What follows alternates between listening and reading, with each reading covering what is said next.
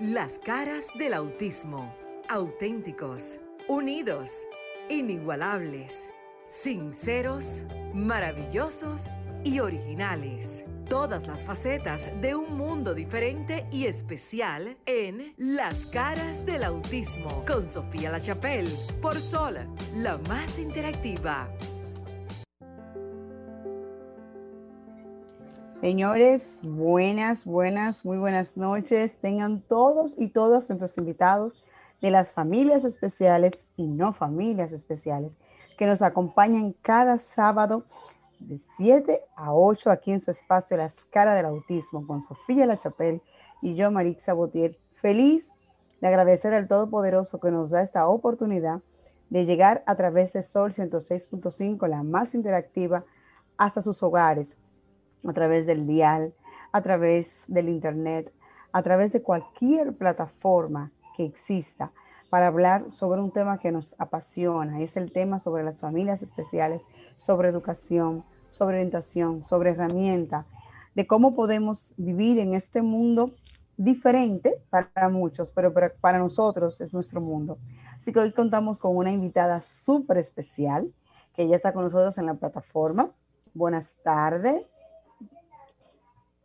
escucha? Buenas tardes. Buenas tardes, un placer, un placer, buenas tardes. Gracias, igual. Usted es psicóloga y a la vez es maestra. Si puede usted misma presentarse para todas aquellas personas que Soy... están. Sí, por supuesto. Mi nombre es Luz Herrera. No soy maestra, soy neuropsicóloga.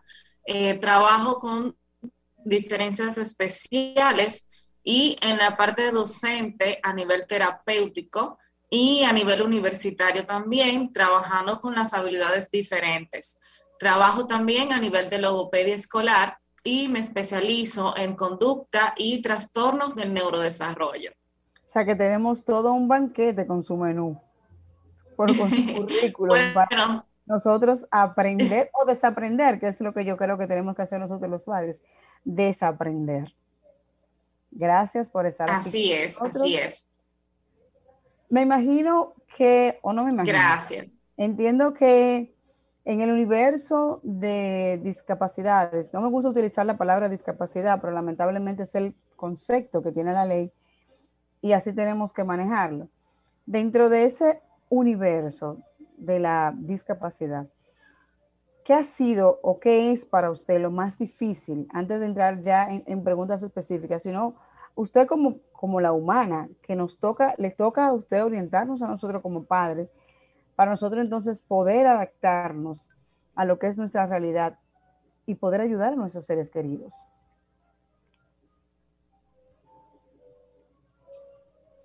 Muy bien, eh, gracias por preguntar. Es una pregunta muy interesante. Eh, pues lo más difícil que me ha tocado observar y también vivir es que se nos hace difícil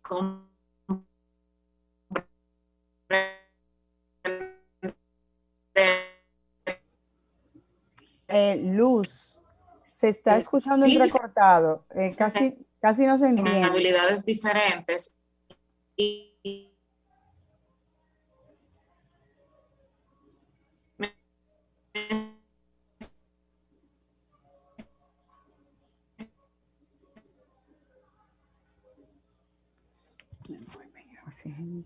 escuchan.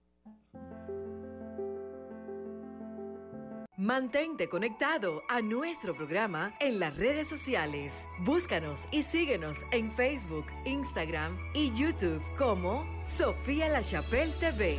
Las caras del autismo por Sola, la más interactiva. Escuchas Las caras del autismo. Gracias, Franklin.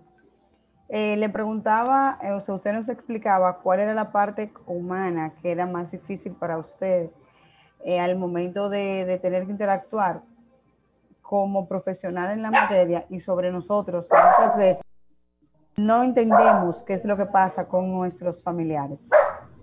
Muy bien. bueno, lo más difícil que me ha tocado es que ellos puedan comprender eh, que la neurodiversidad se trata de capacidades diferentes.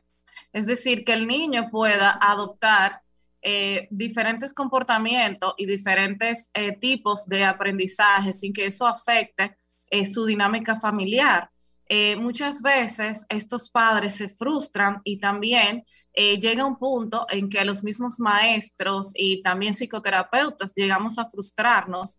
Eh, sin embargo, eh, es cuestión de flexibilizarnos y decir, ok, hay una habilidad diferente. Ahora, ¿qué yo hago? Bueno, vamos a flexibilizarnos a través de lo que se refiere a la mantener y mitigar la, la rigidez que se tiene cuando existe este, este tipo de dificultades. Entonces, eh, esta rigidez hace igual que les afecte a nivel emocional a estos niños. Eh, sobre todo los que padecen el trastorno eh, del espectro autista, ¿ok? Que no es una enfermedad, sino son condiciones diferentes. Entonces, lo más difícil que me ha tocado es que los padres y eh, logren eh, comprender eh, que existen habilidades diferentes en estos niños. Igual dentro de las aulas, igual a veces pues se puede utilizar un tipo de aprendizaje, pero ¿qué hacemos con estos niños que necesitan estas habilidades diferentes?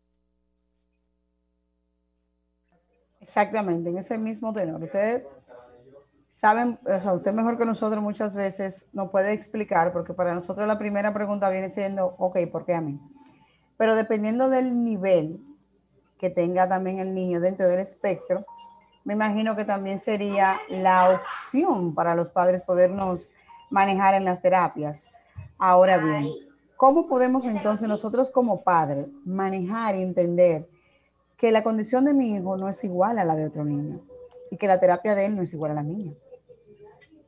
Perfecto. Este, una de las eh, principales eh, condiciones que debemos de entender es que ah, existen capacidades diferentes en estos niños. Cuando se logra aceptar, eh, pues tanto los padres va, van anivelando los niveles de rigidez que le pueden estar transmitiendo a los niños.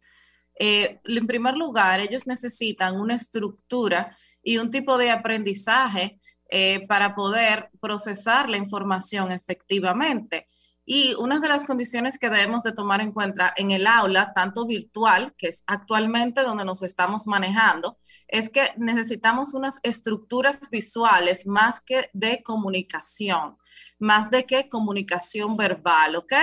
¿Por qué? Porque a ellos se le hace difícil este tipo de procesamiento. Una de las principales preocupaciones de los padres es que no, es que cuando yo le hablo, él no me entiende como a mí me gustaría que él me respondiera. Entonces, aquí vamos el reto con las aulas.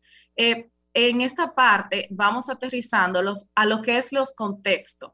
Uno de los aprendizajes que tienen bastante desarrollado estos niños es el razonamiento perceptivo. Esta habilidad para comunicarse a través de imágenes visuales pero no solamente eso, sino también cómo responder a diferentes contextos. ¿Por qué? Porque aquí estamos hablando del control conductual. Cuando hablamos de estructura, hablamos de control conductual, todo en orden. ¿Por qué? Porque hay un trastorno que le acompaña, que es la ansiedad. Entonces, al tener todo ordenado, eh, cuando trabajamos de una forma que es desorganizada, pues ellos también lo sienten y no asimilan la información.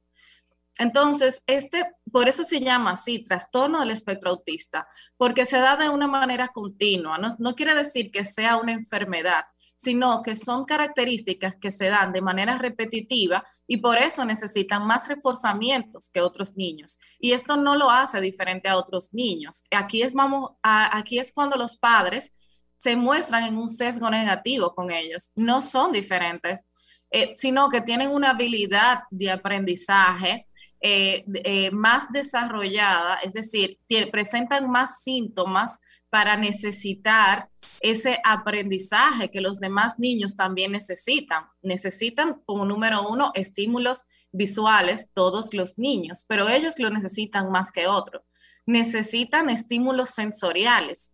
En la mayoría de los casos y actualmente en las aulas, los padres eh, eh, se exigen demasiado. Esas altas exigencias hacen también eh, eh, estresores externos a los maestros también, que están detrás de esa pantalla. Entonces, ¿qué pasa con esto? Esos niveles de rigidez hacen que estos niños pues presenten condiciones no fiables para ellos para procesar su información. Entonces, ¿qué pasa? Duran demasiado tiempo en el estudio y este estudio no se puede tardar más de 30 minutos o 45 minutos. Los niños necesitan movimiento para poder aprender. Y esto pasa con estos niños, pero lo presentan más, de una manera más continua. Una de las características principales que se da en estos niños eh, son conductas estereotipadas, como correr de un lado a otro, eh, estar inquieto de una manera significativa cuando hay algo que no es de su interés. Entonces, ¿qué pasa? En los demás niños también se da, porque en ambas partes necesitan la estimulación vesticular, es decir, la estimulación de movimientos para poder desarrollarse, sobre todo en edades tempranas. ¿Ok? Entonces, ¿qué yo recomendaría en estos casos? Bueno, por ejemplo, en las, en las aulas, que ahora es totalmente virtual, colocar una estructura, ya en la parte de la estructura, que es que estamos hablando, una estructura de qué va primero y qué va después, qué esperan ellos que se haga. ¿Ok? También esto se da en niños y, y, inclusive adultos que tengan el trastorno obsesivo compulsivo por ansiedad. Ahí viene mi pregunta. O sea, como son diferentes niveles, hay diferentes, digamos, estructuras para cada niño. Eh, la, terapia que me funciona a mí quizás no le funcione a otro niño, pero ¿cómo entonces un padre puede decir cómo lo manejo y más ahora con la clase virtual? Perfecto. Bueno, los niveles eh, mayormente son eh, leve, moderado y grave. Ahora bien, este, yo voy a utilizar en, tanto en el leve como el moderado las, esas, ese tipo de estructura porque eso no quita que sea que tengan el mismo trastorno, sino que uno los tiene más elevado que otros. Entonces, voy a utilizar más de eso y voy, eh, y claro, obviamente cada niño es diferente. Eh, la estructura nunca va a cambiar, siempre se va a necesitar. Otro punto son las estrategias musicales, donde el niño va mejorando también la prosodia. Entonces, aquí, este, por ejemplo, ellos tienen más desarrollados eh, un volumen más alto por encima de lo normal eh, el área auditiva, o sea, aunque se vea, o sea, toda afectación, ya sea que tenga menor o mayor, eh, va a existir una deficiencia. Ahora bien, en ellos, al trabajar la audición fonológica a nivel musical, pues le favorece mucho más, ¿ok? Entonces, esto es muy importante trabajarlo en ellos. Y claro, los niños y adolescentes también que tienen autismo moderado, pues se requiere también de mayor destreza y mayores terapias para que se puedan adaptar efectivamente a las clases virtuales. Entonces, lo que yo recomendaría mayormente, los niños con autismo moderado, pues tienen eh, mayores niveles de hiperactividad. Es decir, que van a tener una hiperactividad mucho más elevada, por los que van a necesitar mucho más movimiento que un niño, por ejemplo, que tenga autismo leve. Ellos van a utilizar mucho más movimiento que, este tipo de niño que, que, tiene, por ejemplo, autismo leve. Entonces, ¿qué yo recomendaría? Bueno, utilizar pelotas en casa, donde cuando se estén impartiendo las clases virtuales, ellos también tengan necesidades de movimiento de vez en cuando eh, porque la idea es que no ir fortaleciendo la rigidez en ellos, sino trabajar eh, con el aprendizaje que mejor se adapte a ellos. Otro factor importante, ya hablamos de lo que es la estructura, es la interacción social. ¿Ok? Y para la interacción social también es importante tenerla desarrollada en ellos para que ellos puedan aprender y procesar mejor la, la información. Aquí vamos a utilizar el reconocimiento de, contexto. Hay otro tipo de autismo que es de alto funcionamiento, se llama eh, trastorno eh, por Asperger, por Asperger. Y este, este tipo de autismo igual eh, se le nota más cómo se le dificulta identificar los contextos. Entonces, aquí trabajamos las habilidades sociales y la mayor preocupación de los padres es cuando ellos no logran entender lo que se le dice y contestan con otra pregunta totalmente diferente. Es aquí también donde utilizamos ejes pictográmicos, utilizamos herramientas de razonamiento perceptivo que, les, que le motiven. Eh, tiene que haber una estrategia de motivación, porque la mayor afectación de estos niños y también adolescentes es la iniciación y terminación de tareas. Entonces, aquí, que también eh, pues se da cuando hay una alteración en general a nivel de funciones ejecutivas, que también puede surgir en adultos. Y aquí lo que hacemos es que verificamos qué responder, cuándo responder. Eh, por ejemplo, eh, si me dan un regalo, debería de responder gracias, saludar, eh, decir adiós. Deberíamos, eh, eh, realizamos una estructura en base a eso, también a nivel pictográmico. ¿Qué se espera de ellos? Ellos deben de saber qué se espera en realidad. Es lo mismo que yo tengo una dificultad en las matemáticas y se me da un entrenamiento en esa parte. Entonces, en el caso de ellos, necesitan de esas habilidades sociales para ir comprendiendo los contextos e ir adaptándose mucho más de manera eficaz al ambiente. ¿Qué yo voy a esperar? ¿Cómo lo voy a esperar? ¿Y cuándo se me va a preguntar? Entonces, esta ansiedad que ellos presentan también hace que se le dificulte ciertamente identificar los estilos de comunicación. Por ejemplo, una madre me dice, eh, no, lo que pasa es que yo le pregunté algo y él se me queda, yo le dije algo que no era así y, él me dijo, dime mami, eh, yo no te entendí. Y, los padres los regañan porque piensan que él lo está haciendo a propósito. Y en realidad no, en realidad es que eh, debemos de trabajar con una estructura con ellos en, en vez de regañarle, porque eso los altera más. Y algo muy importante en eso es el apoyo que los padres le puedan dar a, estos niños. Entonces, en ese sentido, ¿hay facultades o, hay herramientas para educar, enseñar a los padres para que seamos nosotros, digamos, los mejores maestros de nuestros hijos y podamos entenderlo y, que las personas entonces, el entorno, pueda comprender que quizás de manera literal él no comprenda lo que alguien le pueda decir un vecino como algo tan natural como un saludo, hola, pero él quizás no, no responda con la misma, digamos, rapidez o agilidad desde yo te digo hola, hola, sino que él se quede pensando, o sea, ¿cómo entonces podemos enseñar a los padres? ¿Qué debemos hacer nosotros los padres? Porque realmente es un trabajo de día a día, día a día. Exacto, muy bien. Sí, Maritza. Eh, la verdad es que es un trabajo de manera continua, así como yo necesito estimulación cognitiva todos los días, estimulación de una clase que me tenga que aprender, ellos requieren esta parte de interacción social y de reciprocidad, no solamente cuando te van a decir hola, porque eh, también, o sea, ya a medida que va pasando el tiempo, pues ellos también van agudizando eh, los saludos, los de adiós, pero ¿qué pasa? Que se quedan cortos, que se quedan limitados en sí y no.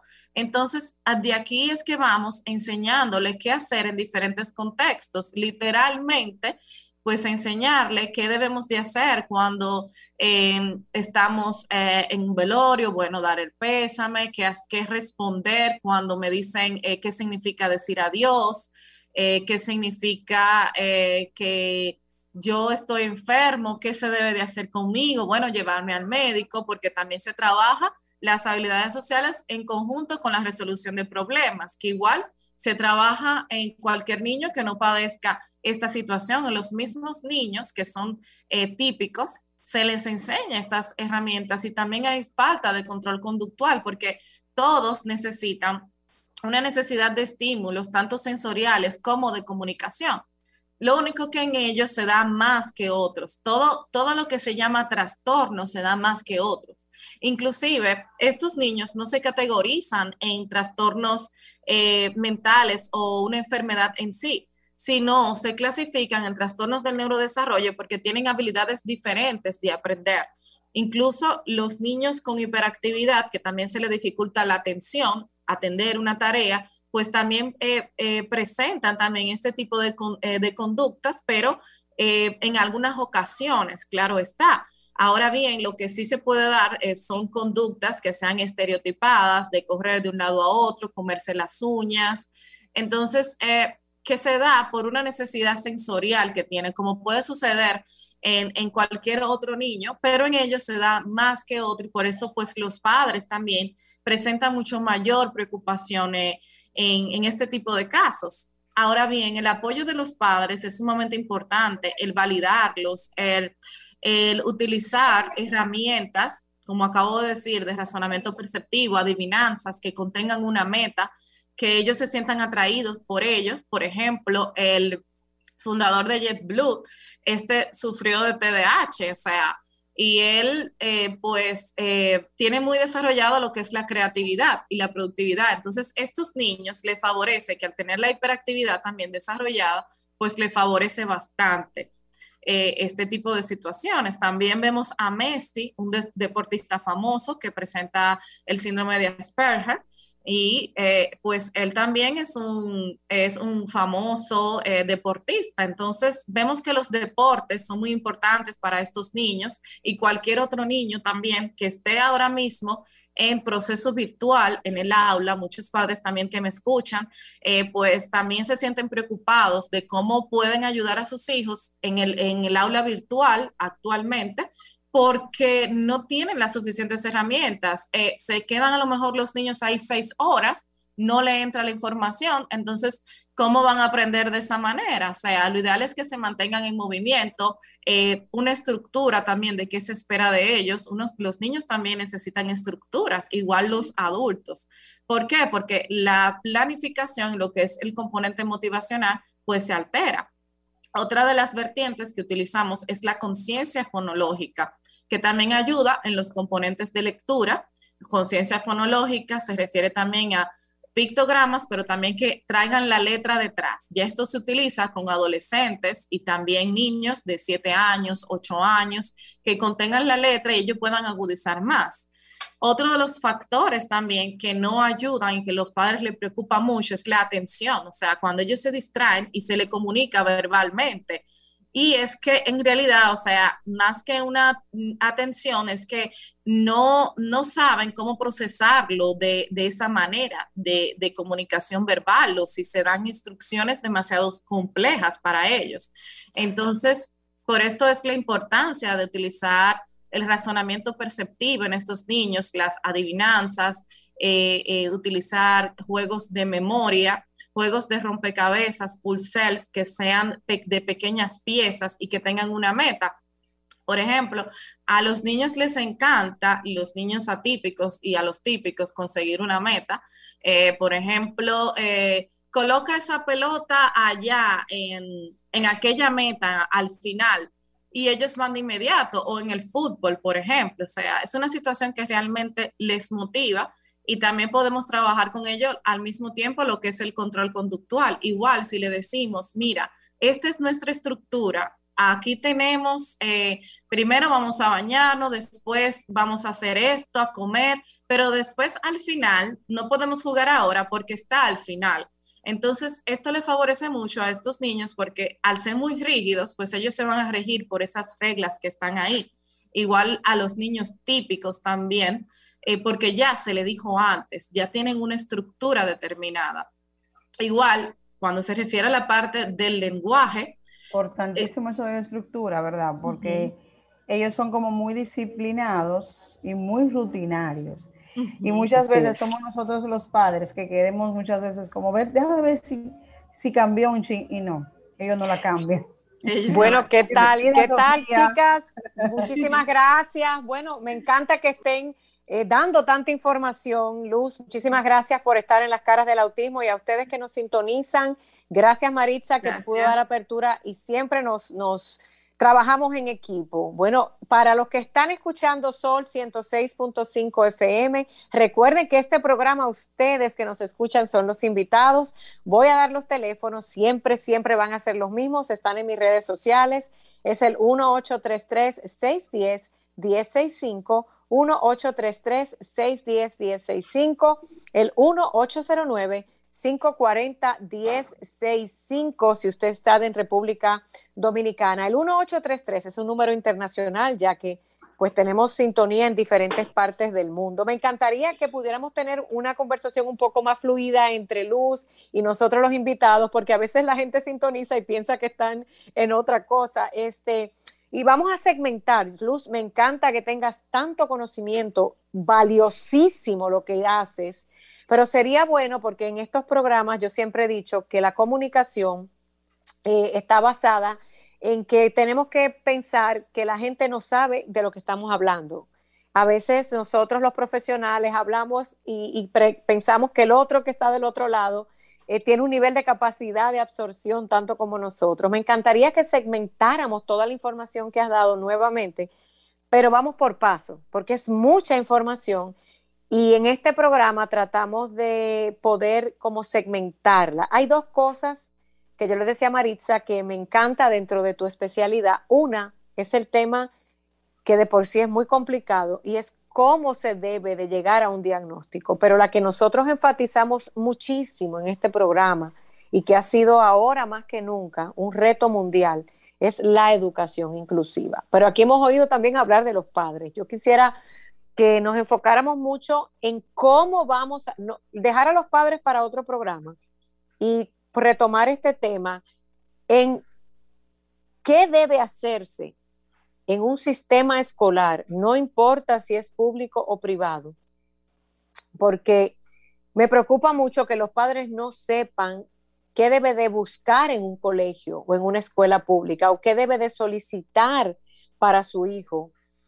Eh, porque por más que un padre nos preparemos, no vamos a ser el maestro ideal de nuestros hijos, es un trabajo en equipo. Ahora bien, un programa más adelante y, deberíamos de reunir cuatro de los invitados que hemos tenido, va a ser totalmente ese trabajo de cómo apoyar al maestro en la escuela o en la computadora. Pero qué falta. Sofía, no se escucha. A nivel, Ustedes me escuchan. ¿Qué, faltan a, qué falta a nivel docente? Me, me gustaría saber si Maritza me está escuchando. Perfecto, perfecto. ¿Qué falta a nivel docente de nuestros maestros, no solamente en la República Dominicana, eh, pero Dominicana es el referente para toda Latinoamérica. Si Franklin está por ahí en el, estudio, sería bueno que nos deje saber también si de repente entra una llamada que siempre nuestra gente se sintoniza.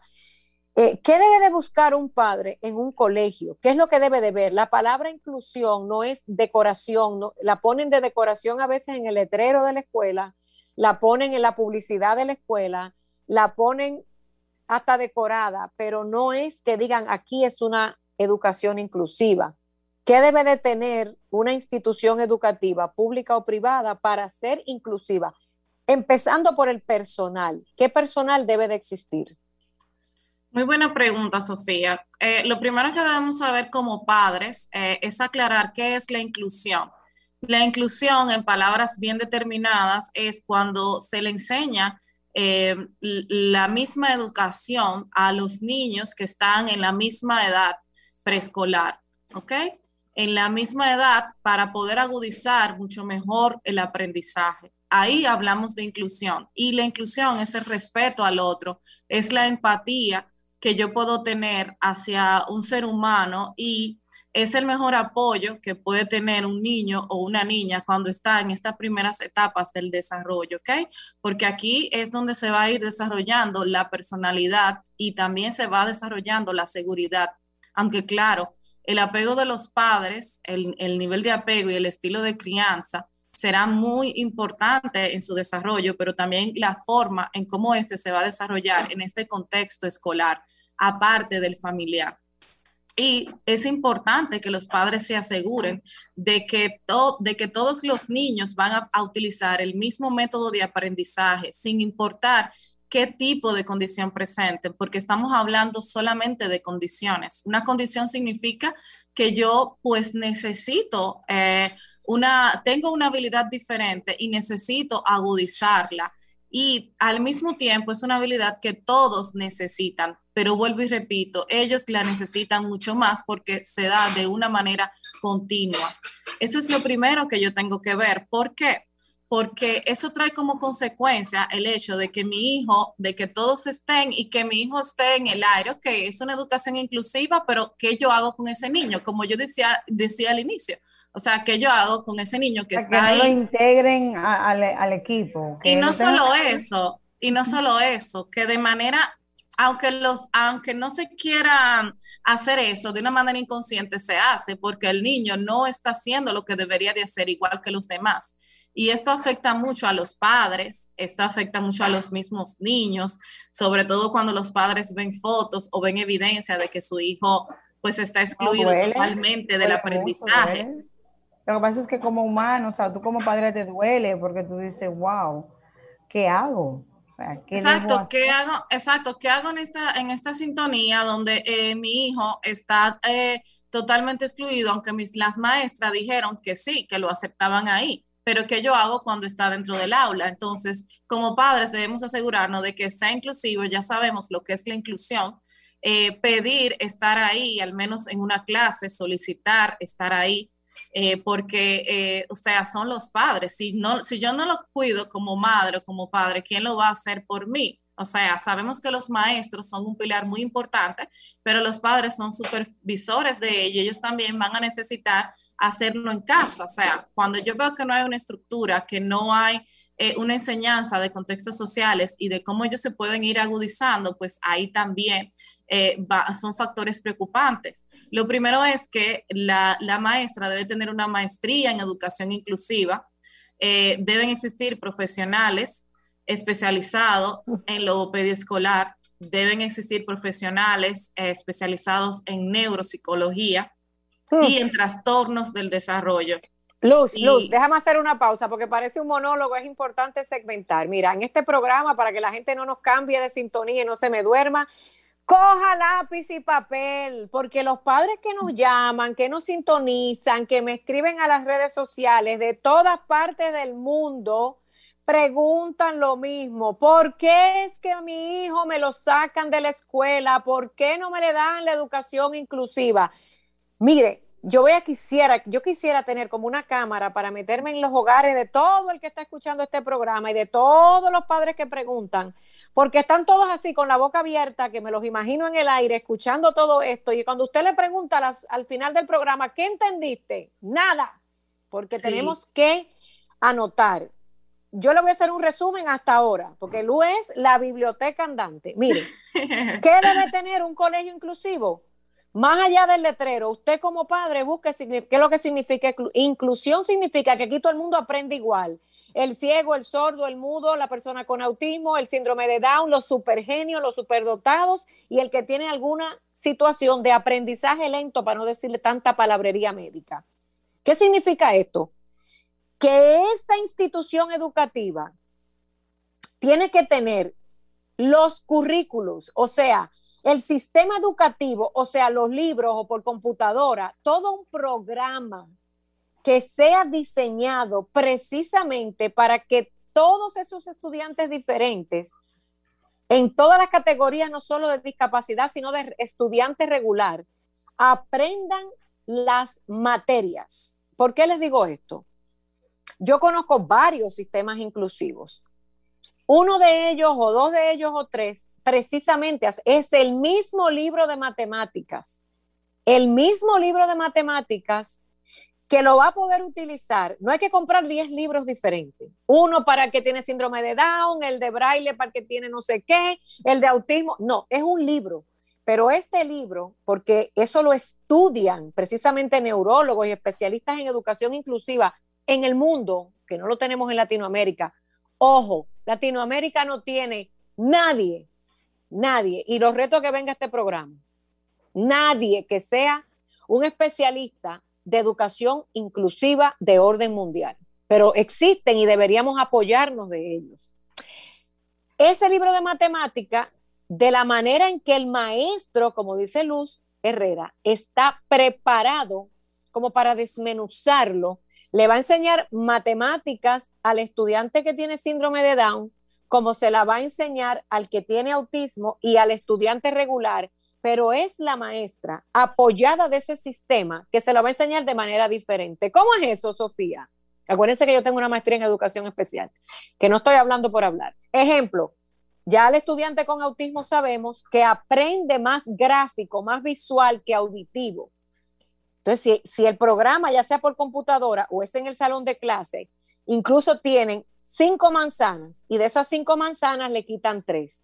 Pero entonces el otro estudiante, que en realidad no necesita ver manzanas, se lo estoy poniendo como sencillo para que lo entienda, le va a poder poner el 1, 2, 3, 4 y 5 escrito. Y va a poder usar palitos y tacha como la, por ejemplo, lo que es la tradición en matemática básica. Entonces el estudiante con síndrome de Down, de repente, le van a enseñar con un reloj, pero al final es matemática. Está en el interés de ese maestro y en la herramienta que necesita ese maestro, que ya sabe cómo usarla, enseñar matemática a un universo diverso, inclusivo. ¿Me entendió? 1-809-540-1065. 1833, Marisa se muere conmigo. 1833-610-1065. 1-809-540-1065. Estamos al aire en vivo con una joya de información, como siempre este programa le ofrece. Luz. Gracias, Sofía. yo le hice una preguntita al final, al principio, y es la siguiente. Denos un brequecito y nos ayuda usted. Y nos dice, ok, Sofía, pregúntame lo que tú quieras, y Marisa y yo. Pero yo le preguntaba a usted, con la experiencia que tiene, ¿estamos en Latinoamérica y nuestro país realmente? Tenemos una llamada en línea, creo. Buenas noches. Creo que me dijo que sí, nuestro productor, pero es que sí que está pendiente. Estamos en Latinoamérica y en República Dominicana realmente a nivel curricular, o sea, ¿cómo le llaman a los libros, a los sistemas computarizados? ¿No es así? ¿Currículos educativos? ¿O pensum? ¿Qué sé yo? Sí, currículum educativo. Ajá. tenemos los currículos educativos y tenemos el personal realmente capacitado, tanto en la escuela pública como privada. Bueno, en base a mi experiencia, yo diría que muy, muy pocos es de verdad que se necesita una capacitación significativa, porque yo misma lo he sufrido eh, con padres que van a, la consulta y me dicen, no, a mi hijo no, yo le estaba llevando al colegio y no, él de repente, como él se movía mucho, eh, me dijeron que ya no lo querían más. Y también me lo dijeron en otro porque él se mueve mucho. Entonces, ok, pero ¿para qué estamos nosotros? Estamos para juzgar a esos niños estamos para qué? Realmente si un padre lo lleva a un colegio es para que le, puedan enseñar, porque piensa que esas personas están lo suficientemente capacitadas para poderlos ayudar. Entonces, en estos padres se ve una tristeza también, porque ellos se sienten culpables y también, eh, o sea, se sienten excluidos también de la realidad.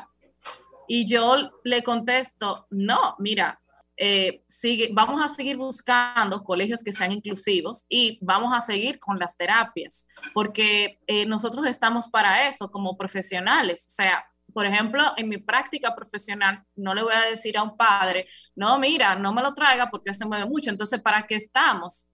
Estamos déjame, para déjeme hacer una, déjame hacerle una preguntita, Luz, a Maritza, porque ella se está involucrando ahora, yo no sé si ella lo puede decir, en el proyecto que, que es de, de, de una organización gubernamental que trabaja por la discapacidad. Lo hemos dicho en el programa anteriormente.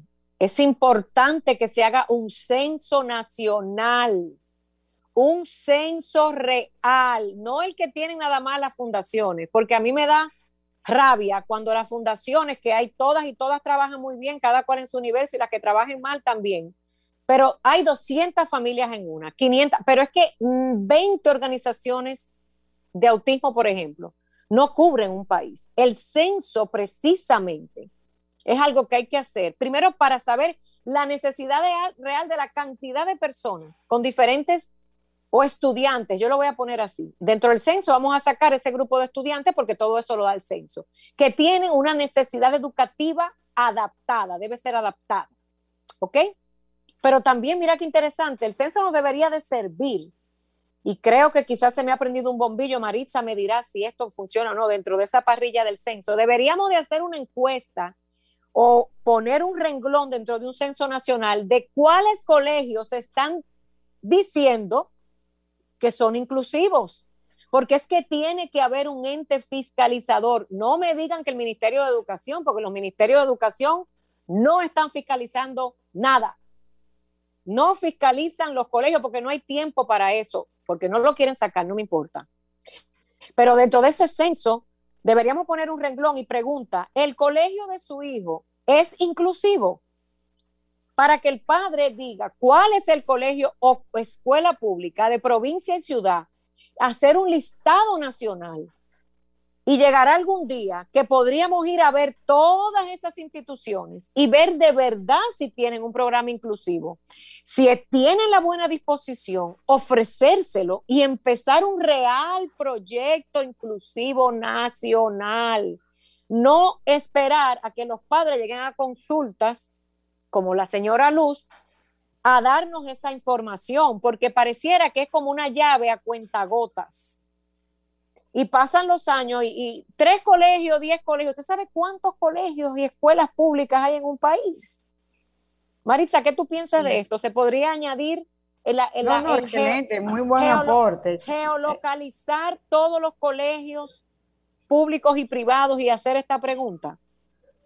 Sí, no, no, te decía que muy buen aporte, realmente es, es, es una, un dato muy importante porque así vamos a determinar si realmente la palabra inclusión existe, tal y como nos lo acaba de definir Luz. Porque inclusión, y tienen, es cierto que tienen el letrero, colegio inclusivo, porque es como de moda, es como que es de moda, pero no sabiendo el concepto realmente cuál es eh, y lo que conlleva ser inclusivo. No, un excelente aporte, Sofía, claro. Bueno, entonces, con el favor de Dios, próximamente todos esos padres que van a diferentes profesionales y que tienen el nombre y el apellido del colegio nos ayudan a un, digo nos ayudan porque yo me meto en todo aunque no quieran, para que podamos crear, miren, un directorio, porque esto no solo es para mal. Otra cosa que hemos hablado Maritza Botier y un grupo de personas que a veces se interesan, a veces no, y van y vienen de grupos, es que el censo también va a ayudar a hacer un directorio nacional para que los padres no estén como, como dando bandazo, como decimos, de un lado para otro, como gallinas locas, sin saber para dónde es que van. Yo hablo en buen castellano porque la gente entiende y le gusta eso. Luz, ya usted nos dijo que lo que, lo que es inclusión, ya nos dijo que debe haber un sistema de currículo, o sea, de material educativo que abarque para todos y no estar teniendo 20 cosas a la vez. Hablamos de que los maestros por lo menos deben tener una maestría o mínimo, deberían de tener entrenamiento. Obligatoriamente. Obligatoriamente. Las alianzas internacionales para que nos ayuden, ¿son necesarias o con lo que tenemos aquí en el patio es suficiente? ¿O no deberíamos apoyar de lo que tenemos aquí y traer gente de allá para agilizar, agilizar el proceso? Cuéntenos. ¿Es suficiente? Sí, Solo con la debería de haber un factor que sea. No, no es suficiente. O sea, necesitamos organismos internacionales porque eh, aparte, o sea, no solo basta la formación, falta también las herramientas, o sea, que los ni eh, la sociedad tenga esas herramientas en el país y que también a nivel de eh, casa, escuela, lugares, estén esos componentes de inclusión. O sea, que yo diría que se, se necesita, aparte de la formación profesional, se necesita contar con esas herramientas y para eso utilizar el apoyo de países que eh, pues ya tengan años trabajando eh, dentro de este tipo de capacidades diferentes. Maritza, ¿qué más se te ocurre? Excelente, me parece excelente que se realice un censo, eh, también que se realicen investigaciones en el país eh, para ayudar eh, a, mitigar lo que es eh, en sí, sea un aprendizaje que no sea acorde a, a, a, estos niños que presentan capacidades diferentes. También ayudar a los padres que su salud mental se ve afectada.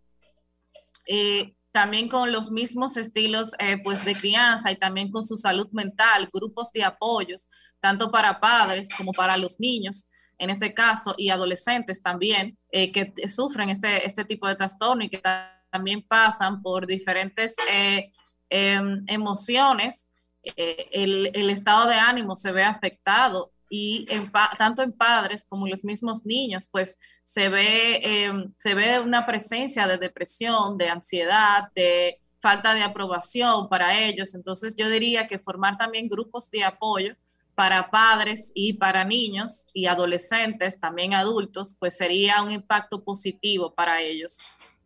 Sobre todo. En ese mismo tenor, Luz, tú sabes que nosotros nos enfocamos mucho en los niños, pero si yo no tengo el diagnóstico a tiempo, soy, a muchas veces puedo pasar como un adulto que tengo la condición, ya que es más difícil. Exacto. ¿Qué solución entonces tendríamos para ello? A nivel también de educación, porque muchas veces por desconocer el diagnóstico no llegan a niveles educativos, o sea, digamos, competitivos. Pero ¿cuál es la herramienta que ustedes como bueno, lo primero, lo primero es. Ajá, como profesionales, lo primero es eh, trabajar en, la aceptación del diagnóstico, porque muchas veces, pues, eh, por la misma cultura y el sesgo negativo, o sea, la, la, idea negativa de no, de no aceptarlo hace que ellos también entren en un bajo estado de ánimo, como la depresión. También trabajar en los estilos de crianzas, pues esto hace que en la mayoría de los padres también eh, sean más rígidos, sean más rígidos y esto les afecte de forma significativa a los niños. Es decir, esta falta de apertura, esta falta de, flexibilizarse hace que eh, afecte también a los niños. Trabajar eh, con los estilos de crianza de los padres esto va a ayudar mucho a que estos niños puedan salir adelante y también, o sea, se sientan capaces, porque su autoestima también se ve afectada, la autoestima de los niños a los padres, eh, pues sentirse de esta manera. A mí me encantaría que alguien, antes de despedir el programa, que está escuchando tan atentamente y está haciendo todas esas notas, 1-809-540-1065, 1-833-610-1065, nos llamen y nos digan si el colegio o escuela pública que está ofrece todas las herramientas que se necesitan para su hijo. No me hable de terapia, el programa de hoy no es de terapia, es de educación, que me, hacemos arroz con pollo casi siempre, pero eh, yo le decía a Luz que precisamente tener ese, esa, y a Maritza, que tener esa ubicación, localización, de dónde están miren, no queremos que se confunda cuando usted escucha niño, usamos mucho el término niño, pero aquí hablamos desde, desde, desde que nace hasta que muere ese individuo con una condición especial. Vamos a poner este ser humano con una característica especial. Que usted escuche de niño, ah, pero no me están incluyendo a mi hijo de 40 años, es lo mismo. Estamos buscando soluciones para todos por igual, no, sin importar la edad. Con relación a la educación vocacional, que va directamente ligada a la educación inclusiva, porque nunca deja de serlo, tampoco tenemos suficiente en Latinoamérica, República Dominicana, también incluida, proyectos educativos vocacionales inclusivos. Por eso es tan necesario el censo. Ahorita salen dos o tres y dicen, ah, pero es que en tal lugar lo tienen. Miren, pueden tener cinco. Pero vuelvo y repito, para 12 millones de habitantes y de, vamos a poner que la mitad de ellos, porque uno de cada 50 debe tener una condición, en autismo nada más, o sea, 6 millones de habitantes, no hay, no hay cama para tanta gente. Pero me preocupa algo, siempre hablamos de educar y de que el padre entienda y de que eh, reconozca la condición. ¿Tú sabes por qué no la reconocen? Vuelvo al tema. Porque también hace falta, al igual que es una campaña masiva publicitaria en radio, prensa y televisión nacional de qué es el autismo, Nadie le importa. Ojalá que el del Listín Diario me llame, el del Caribe, el del Nacional, el de Colorvisión, el de Teleantillas. Tenemos. Claro, que que yo lo he dicho a nivel de gobierno, pero tampoco como que lo van a hacer o esperamos que nos llamen. Ustedes tienen mi teléfono y hágalo. Necesitamos una campaña masiva educativa sobre el autismo. Los que abogamos por el autismo, estamos como sacando a la gente debajo de la cama, rogándole para que hable, porque se sienten intimidados, y ellos mismos dicen, en mi país no me incluyen, yo soy la peste, el hijo mío y yo somos los, de, los de la lepra. Y da tanto trabajo encontrarlos. El censo es vital, pero necesitamos una campaña masiva de información y educación sobre el autismo. Los medios de comunicación, le agradezco siempre a RCC Media. Dos años y medio, es el único medio que habla de autismo educando e informando al país y a todo el que escucha desde cualquier rincón del mundo. Necesitamos que alguien, algún ejecutivo de un canal de televisión y de periódicos, nos permitan, no, porque no es gratis, tienen que tener programas de servicio público. Eso es un requisito, que todo canal de televisión o comunicación es de un espacio para servicio público, no hay que pagarlo. Por favor, y así vamos a buscar encontrar, como dice Luz y Marisa, y decimos siempre aquí, que los padres acepten un diagnóstico. ¿Cómo lo van a aceptar? A veces en su corazón lo quieren aceptar, pero dicen, ¿para qué me voy a poner a batallar contra un pueblo que no sabe? Porque el que está allá afuera no sabe, yo no puedo educar al propio pueblo. O sea, pónganse en el zapato de un padre. Yo quiero hablar con esos padres, ¿verdad? Que dicen, yo acepto a mi hijo, pero ¿para qué me sirve salir a batallar en un pueblo ignorante? Porque a quien hay que educar es al que no tiene la condición. Al que hay que informarle de que existimos como familias, es al que no lo tiene. ¿Y cómo lo vamos a hacer? Mira, uno a uno no vamos a dar abasto. Yo me muero y renace y reencarna otra Sofía y otra Maritza y otra Luz y todos los que han pasado por aquí que tienen voluntades. Y no va a llegar. Necesitamos la colaboración completa de los medios de comunicación para hablar de qué es el autismo. Yo estoy tan contenta de que va a iniciar un censo, como sea que inicie. Pero también va a pasar que si al censo no se le da una publicidad masiva, la gente no va a escribir nada. Y yo espero que, que eso no suceda. Queda poco espacio. Maritza, por la parte final y Luz. Ya yo dije lo que tenía que decir. Para finalizar, eh, agradecer antemano eh, tu participación que ha sido muy educativa, muy, muy próspera. ¿Cómo entonces nosotros podemos, ya está finalizando el año escolar, pero viene un año nuevo escolar en donde esperemos que sea presencial, porque realmente para los niños con las condiciones hemos aprendido que es mejor presencial que virtual. Ahora, ¿qué hacemos? ¿Qué, qué tics debemos tomar ahora en cuenta cuando, mira, en, septiembre, al final de septiembre, principio de septiembre se abren las clases. Tu padre, fíjate que el colegio o la escuela tenga esta condición, pero que realmente la cumpla. Así es. Y que los niños puedan interiorizarlo también. O sea, esa misma, no solamente estar en, en una escuela inclusiva, entonces la individualidad de cada niño también es importante, que ellos puedan interiorizar esa estructura que tú le estás dando, o sea, que debe de ser un profesional con experiencia previa y que sepa eh, que cada niño, pues asegurarse de que cada niño esté cumpliendo con esa estructura que necesita, con esa comunicación eh, de interacción eh, para poder procesar la información de cómo pueden interactuar, de cómo yo manejo que si mi hijo se siente en una butaca, ok, se está sentado en una butaca, está lo que vamos a trabajar también en la butaca y está también en otro lado que estén en diferentes partes de interacción y que, él sepa qué va, qué no va, qué hacer en, los diferentes contextos, qué responder. Ante Tenemos una llamada, me disculpan, una llamadita antes del cierre del programa. Buenas noches, bienvenido a las caras. Hay que dar los teléfonos al aire. De Sofía, es Marcela de San Jerónimo. Dígame, mi eh, Marcela. El sábado pasado se cortó la llamada cuando hablaba con ustedes y estoy escuchando que van a hacer un censo para trabajar con los, o sea, con los niños con autismo. Y a mí me interesa mantener la comunicación contigo y participar, trabajar en eso aquí en mi comunidad. Ah, ¿usted quiere ser voluntaria de ese censo? Por supuesto que sí. Bravo, pero ven acá, Franklin, allá en el estudio. Muchísimas gracias, porque vamos a necesitar voluntarios a nivel Dile Franklin que se quede con su número, que se quede con su número. Me interesa porque eh, yo trabajo aquí en mi comunidad con la Junta de Vecinos hace 38 años. Esta es la señora Maritza que yo te digo que también hay que ir a visitar al parque. Sí. Gracias. Vamos a salir del aire, ya me están sacando, pero por favor, Franklin, quédese con el teléfono. o escríbame, escríbame a mis redes sociales que yo leo casi todo. ¿eh? Está bien. Muchas gracias. Gracias por los voluntarios. Gracias a usted.